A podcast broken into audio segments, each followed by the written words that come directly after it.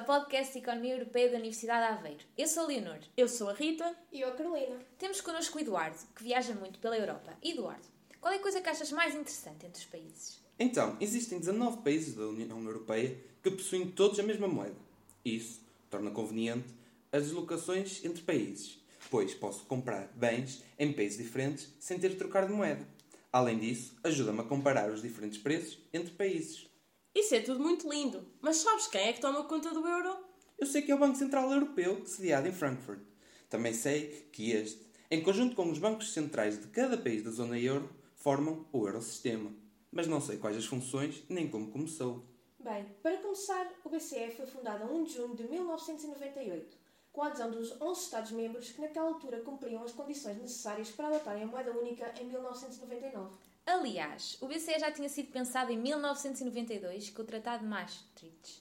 Este tratado definiu alguns critérios para a convergência de Estados-membros de modo a conseguirem adotar a moeda única. No final de contas, qual o propósito?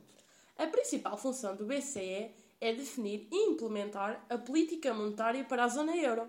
Para isso, é necessário manter a estabilidade dos preços, ou seja, manter a taxa de inflação a rondar os 2%. Nunca percebi isso da inflação.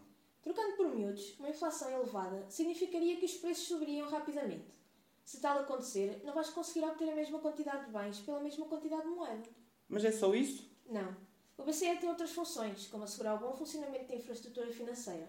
Isto é, quando efetuas compras através de meios eletrónicos ou transferes dinheiro digitalmente, contas com a ajuda do BCE sem saberes, pois é ele que gera a rede que possibilita que o dinheiro circule de forma rápida, segura e fácil pela Europa. E a segurança do sistema bancário também passa pelas mãos do BCE. Este deve supervisionar de forma coerente e uniforme os bancos em toda a área do euro e assim manter o teu dinheiro seguro. Isso significa que não interessa o sítio onde eu faço pagamento eletrónico. Este passa sempre pela sede? Sim, o BCE também se preocupa com o desenvolvimento e emissão das notas de euro, através do investimento em tecnologias, para tornar as notas que utilizamos todos os dias mais seguras e resistentes ao uso.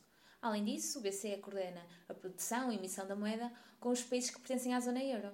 Por falar na emissão das notas, no outro dia descobri que as notas vêm todas assinadas pelo Presidente do Banco Central Europeu.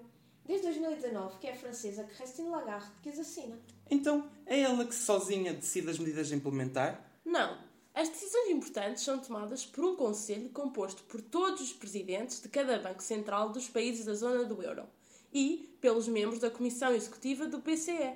Mas os membros do Conselho não representam o seu próprio país. Votam numa perspectiva totalmente independente, no interesse da área euro como um todo. E estas são tomadas tendo cada membro um voto. Por isso, não é apenas o Presidente do Banco Central Europeu que toma as decisões sozinho. Então, Eduardo, depois disto, espero que quando viajares pela Europa tenhas uma ideia clara de quem está por trás do euro. Sim, e percebo como o Banco Central Europeu afeta as pessoas da zona euro onde quer que vivam, estudem, viajem ou trabalhem. Ótimo! Obrigada, Eduardo, e a si por nos ouvir. E agora, Eduardo, para provar que és fã do nosso podcast, sabes como terminar? Claro que sei! Este podcast foi financiado pelo Europe Direct Viseu Dom Lafões.